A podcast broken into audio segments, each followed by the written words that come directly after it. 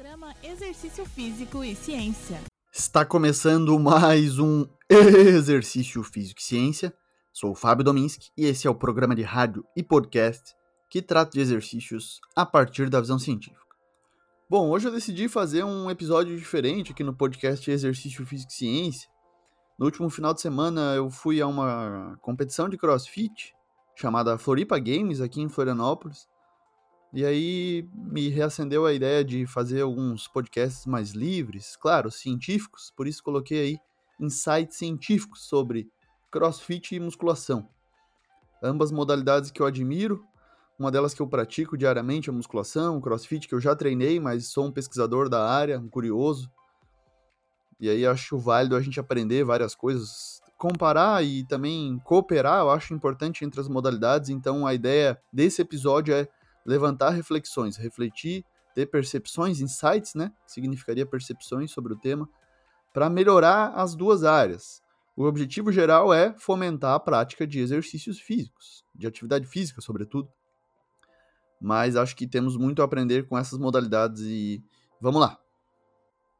Então, basicamente, o que podemos aprender com o CrossFit, ou melhor, com o fitness funcional, que talvez seja o termo mais apropriado atualmente para descrever é, esse tipo de treinamento, essa modalidade de exercício aí que tem feito sucesso aí nos últimos anos, que é uma tendência há alguns anos, tem a ver com a motivação e a satisfação das necessidades psicológicas básicas, que muitas vezes numa academia de musculação, no treinamento tradicional de força, são deixados de lado, são, não são bem suportados. É isso que a gente pode observar. Bom, vamos detalhar isso aí. Então, o que, que as pesquisas têm mostrado? Que praticantes de crossfit, essa foi uma revisão sistemática do nosso grupo, possuem motivos intrínsecos para a prática, principalmente relacionados a prazer, desafio e afiliação. Então, quem faz crossfit faz porque se diverte, tem prazer na atividade muitas vezes e se sente pertencente a um grupo. E aí a necessidade psicológica básica de vínculo é bastante suportada, o senso de comunidade. Então, a própria marca do CrossFit tenta explorar bastante isso. Você se sentir pertencente a um grupo, ao box, ao horário que você pratica, enfim, você faz check-in lá, 6, 7 horas da manhã, você faz parte daquele grupo. Tem um ritual de tirar uma foto muitas vezes, um grito de guerra. Tudo isso são características que fomentam esse senso de pertencimento aí a um grupo. Isso é importante, isso é relevante para você se manter ativo fisicamente. Há relatos de, de coaches, de profissionais relacionados aí à prática de crossfit que muitas pessoas já não gostam nem tanto mais do treino, e sim permanecem ali pela amizade, pela, pelos vínculos, pelas relações sociais. Isso é importante. Ainda outros dados científicos, a frequência semanal de treinamento tem sido relacionada a maior senso de comunidade. Então, quanto mais a pessoa vai treinar, há uma maior percepção de pertencimento ali, né? E o tempo de prática tem sido relacionado ao, ao, ao, próprio vínculo também, né? E ao prazer. Então, quanto mais tempo você faz, talvez melhor sejam seus relacionamentos. Claro, a, a chance maior de dar certo.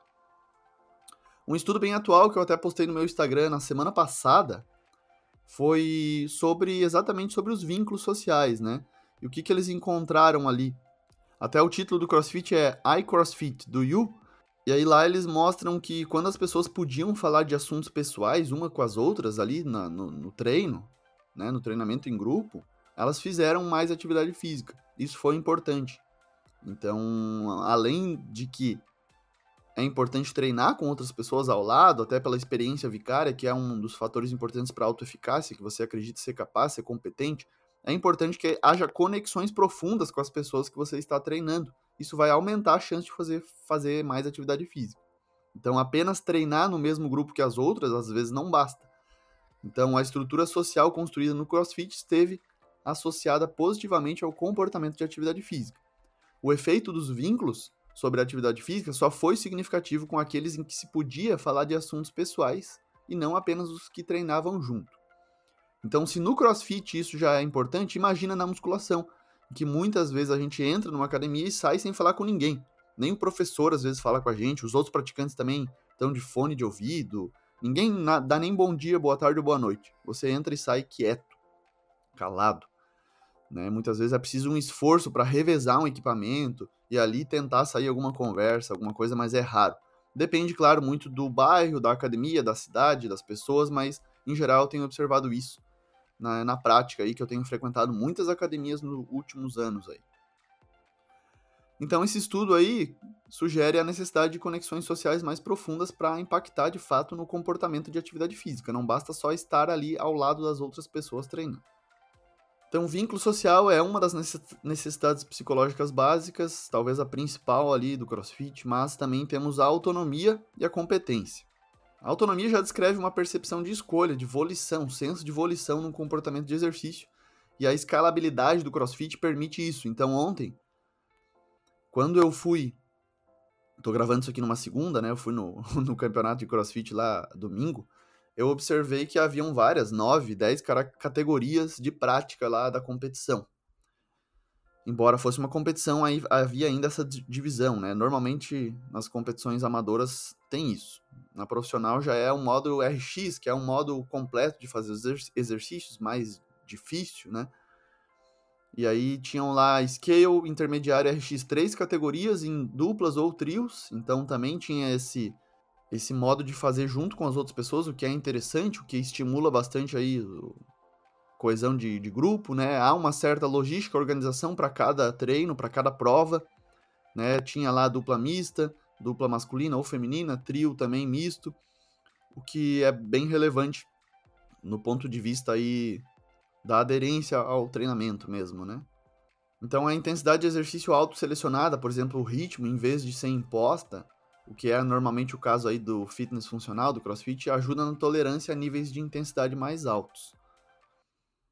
Né? Então você oferecer aos participantes a possibilidade de escolher exercícios e também o nível de intensidade, há um aumento da sensação de autonomia, o que é importante é uma necessidade psicológica básica também. No crossfit, essas formas de se fazer, por exemplo, uma barra fixa, ou subir numa corda, né, um rope climb, que você sobe lá na corda e toca lá no teto, são maneiras diferentes de fazer o mesmo exercício, adaptadas de acordo com o nível de condicionamento do praticante, desde um iniciante, um intermediário, um avançado. É diferente, isso é, é importante. A competência é outra necessidade psicológica básica, que é a sensação de domínio sobre uma habilidade ou de atingir os seus objetivos. E ontem eu observei lá no, no, no campeonato que muitos praticantes saíam do, da prova dizendo que, pô, tinham estabelecido um novo recorde pessoal, um novo PR. E aí, isso em ambiente competitivo pode ser bem explorado, né? Justamente essa superação aí, né? Diversas variáveis podem exercer influência sobre essa superação para bater o recorde pessoal. Ah, número de double wonders, que é o salto duplo na corda, foi melhorado. Então, dentro do boxe ele não conseguia melhorar, mas ali na competição ele, ele conseguiu. Isso pode estar relacionado a cargas, repetições, ao tempo.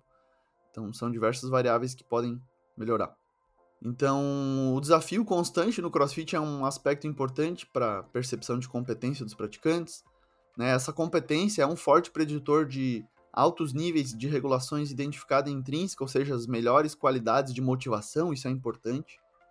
E por outro lado, essas, esses são pontos fortes do CrossFit que muitas vezes são deixados de lado na musculação. Né? O vínculo social talvez seja das piores, você treinar sozinho numa academia de rede, por exemplo, que hoje eu acho o ponto mais crítico. É, academias não têm, não formam esse senso de comunidade, um grupo, não fazem eventos com os praticantes, você é apenas mais um lá dentro. Para muitas pessoas isso pode ser bem ruim. A não criação de vínculos, de relações sociais, pode atrapalhar na aderência. A falta disso pode atrapalhar na aderência. Então eu sempre critico o bordão fecha a cara e treina, né? Vocês já provavelmente já ouviram falar disso, quem me acompanha aí. Porque para a maioria das pessoas fechar a cara e treinar pode não servir, né? Justamente porque a gente vai estar tá negando essas relações sociais aí, se fechando para o treino, o que na verdade talvez não vá atrapalhar a intensidade, duração, frequência do treino.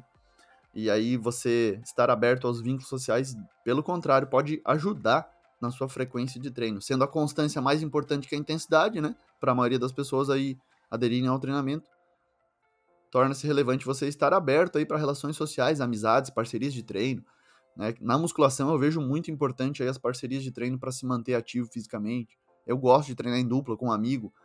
Volta e meia uso essa estratégia de suporte social para atividade física. Nem sempre estou, né, altamente motivado para fazer musculação e uso essa estratégia, né? Então vale a pena você considerá-la também.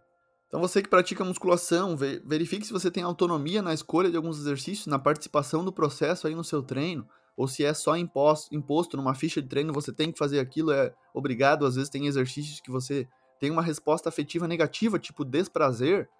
Um exemplo meu, claro, é para fazer exercícios de ombro, posterior de ombro, né? Então, não me motiva muito, não me dá muito prazer esses exercícios, a posição desses exercícios, enfim, não, não gosto, não, não, não curto mesmo. E aí eu procuro colocar eles de uma maneira que vai amenizar essa resposta afetiva negativa. Colocando em outros treinos, junto com o peito, eu treino o ombro, enfim, faço variações aí que, nesse sentido, eu, como profissional de educação física, consigo, mas você, praticante, talvez ainda não consiga. Então, peça ajuda, peça ajuda profissional para tentar aí ter melhores respostas afetivas durante o treino. Lembrando que como você se sente durante o treino é mais importante do que como você se sente depois. Para você manter esse treino aí no médio e longo prazo, que é o que, que a gente tenta considerar aqui para aderência. Né? O ingresso, que é a adesão, e a continuidade e a aderência. Tem uma pesquisa clássica que eu sempre falo nas minhas aulas e palestras que verificou os preditores de aderência ao exercício físico em academias. Eu gosto de lembrar bastante dela, vou falar novamente aqui. Então, lá na Coreia, foram recrutados 391 participantes no início do estudo, e aí foram observados três e seis meses depois quantos participantes ainda se mantinham na academia e por quê. Qual que foi o impacto na aderência que gerou maior participação no exercício. Então, de 391 participantes, três meses depois ficaram 284 participantes. E aí, o que, que teve maior impacto na aderência? O que, que foi o maior preditor de aderência? Foi o vínculo, ou seja, as relações sociais, o senso de pertencimento ao grupo. Esse foi o fator mais importante, maior até do que a intenção de exercício ou o compromisso do comportamento. Nos seis meses depois, ficaram 246 participantes. Então foi uma baixa aí de 145, mais ou menos, participantes desistentes seis meses depois, o que nem foi tão ruim. Temos dados na literatura bem piores em relação aí à desistência, né, ao dropout. Mas o que foi preditor de aderência seis meses depois? foi as necess... foram as necessidades psicológicas básicas de vínculo, autonomia e competência. Na verdade, a primeira foi a autonomia, depois vínculo, depois competência. O suporte dessas necessidades psicológicas básicas gera uma motivação mais autodeterminada, e isso pode gerar condições favoráveis para maior participação no exercício. Então, a teoria da autodeterminação traz esses diferentes